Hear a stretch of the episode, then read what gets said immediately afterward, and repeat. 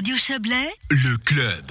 485 candidats figurant sur les listes de 32 communes pour l'UDC du canton de Vaud. Euh, les candidates et candidats sont précisément 426 à défendre les couleurs du parti pour un siège dans un conseil communal législatif et 59 pour une place euh, dans les municipalités.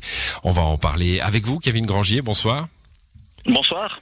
Vous êtes le président de, l'UDC vaudoise. Alors, euh, ce chiffre, il est dans la norme pour l'UDC, euh, autour de 500 candidats. On, est mieux, on est moins bien que d'habitude?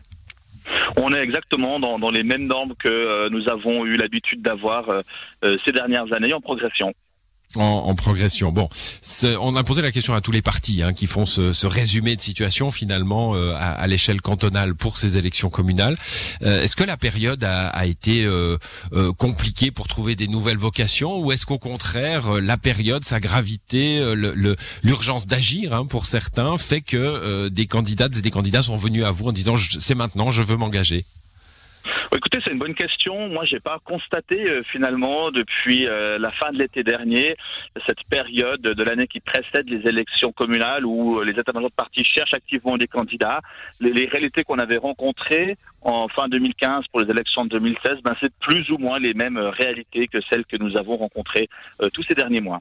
Hmm, bon, alors je posais la, même question à la, présidente du Parti socialiste hier, euh, mais je vous la pose dans l'autre sens. Hier, je disais euh, Parti socialiste des villes, Parti socialiste des champs. Est-ce qu'on est plus présent dans les villes euh, à gauche que dans les campagnes? Même question pour vous. Est-ce que c'est plus compliqué de trouver des candidats dans les grandes villes et, et d'y avoir des ambitions que, que dans les campagnes? Par définition, une élection au conseil communal concerne déjà des localités d'une certaine taille. Hein. On se rappelle dans le canton de Vaud que, que toutes les localités qui, qui, ne sont pas au moins peuplées de 3000 habitants ne connaissent pas euh, le jeu électoral qui implique les partis. Donc on parle forcément de localités qui sont, euh, euh, qui sont quand même relativement peuplées et bien, bien peuplées pour les, pour hmm. les plus grandes villes. Ah, je pensais plutôt aux municipalités, mais, mais on vous suit, allez-y. Et, et, l'UDC, dans les grandes localités euh, du canton de Vaud, elle est plutôt récente. Hein. elle, elle, est arrivée au début des années 2000 dans la quasi-totalité des grandes localités euh, vaudoises. Et depuis que l'UDC s'y est implanté, eh ben, nous avons constamment pu, euh, gentiment, élection après élection, étoffer quelque peu euh, le nombre de candidats que nous avions sur nos listes. Hmm, alors 32 communes euh, de où, vous êtes présent. Hein. alors vous venez de le dire, euh, c'est c'est des chiffres. Il y a 300 communes dans le canton de Vaud, hein, donc on est toujours étonné de ces, ces faibles pourcentages, mais c'est la même chose dans, dans, les autres partis. Euh, il y a beaucoup de communes où on a des listes d'entente où les partis, les, les, ambitions partisanes ne sont pas ne sont pas mises en avant. donc 32 communes, là, c'est c'est un chiffre qui vous satisfait? C'est pas assez? C'est clair que nous, nous, aurions souhaité être présents dans toutes les communes qui présentent euh, des listes au système proportionnel. Il y en a encore une dizaine où l'UDC est malheureusement euh, absente. Et puis naturellement, on a, on a souhaité euh, au mieux se préparer pour avoir dans toutes ces localités euh, des, des, listes. Ça n'a pas pu se faire à certains endroits. Nous avons pu fonder une section à Belmont-sur-Lausanne en 2020, à, à Coppet également en 2020, et puis il y avait d'autres projets en cours qui n'ont malheureusement pas abouti dans les temps. Alors, euh, j'ai une question euh, peut-être historique pour vous, euh, Kevin Granger. J'ai vu que certaines sections, c'est le cas à Aigle notamment, font ressurgir le PAI, hein, le, le, le, parti, vous allez m'aider, agrarien, non, le, le, le parti paysan, artisan et indépendant. Voilà, artisan et indépendant. AI, paysan, artisan et indépendant, l'ancêtre de l'UDC qui vient de célébrer ses 100 ans, je crois. Hein, vous avez communiqué là-dessus il y a peu. exact. donc les, les sections qui remettent PAI, c'est un c'est un clin d'œil à l'anniversaire ou ça veut dire quelque chose sur une UDC plus plus romande, plus plus plus raisonnable, moins zurichoise? Alors tout d'abord, il faut dire qu'il y a toujours eu un certain nombre de sections historiques de l'UDC dans le canton de Vaud qui ont souhaité garder ce qui a longtemps été la double dénomination du parti, PAI UDC. Euh, et puis, euh, à l'occasion de nos 100 ans, nous commémorons, nous avons remis, euh, nous avons créé un, un, logo du centenaire, nous avons parlé du centenaire du PAI UDC en Pays de Vaud. Et, certaines de ces sections euh, qui avaient perdu euh, le nom PAI ont décidé pour cette occasion de le, de le remettre euh, au goût du jour. C'est une liberté que nous avons décidé aussi d'encourager au niveau du parti, au niveau du, du, comité central du parti du parti cotonal. Le, le PAI finalement c'est l'UDC, l'UDC c'est le PAI. Donc c'est finalement il n'y a pas une différence, il n'y a pas hmm. ici l'expression d'une volonté particulière, mais plutôt bah, de rendre hommage à notre histoire et puis rendre hommage à l'histoire, rendre hommage à nos valeurs, d'où on vient. Ça, c'est typiquement UDC. Il y a là un, il y a là un héritage, hein, clairement, euh, 100 ans pour un parti politique, ce n'est pas rien.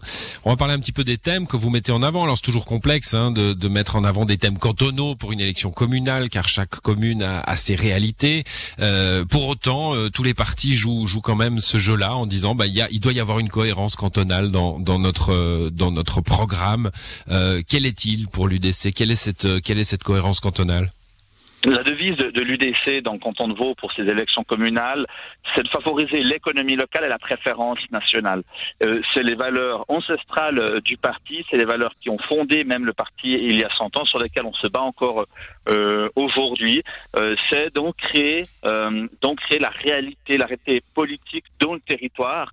Ça nous paraît important. On a notamment vu, et je trouve que la, la crise générée par la pandémie de coronavirus a, rappelé, douloureusement d'ailleurs il y a un an comme maintenant, à quel point la nécessité de relocaliser l'emploi, de ne pas être dépendant d'une mondialisation qui, toutes ces dernières années, a, totalement effacé la réalité territoriale, euh, que ce soit par, euh, par la consommation sur Internet, que ce soit finalement euh, par, par la surmondialisation des, des produits et des services eh ben, l'UDC, on, est là pour dire aujourd'hui, euh, d'autant plus dans cette période de, crise sanitaire, crise économique, il y a des réalités territoriales, il faut favoriser l'économie locale et il faut mmh. favoriser la préférence nationale.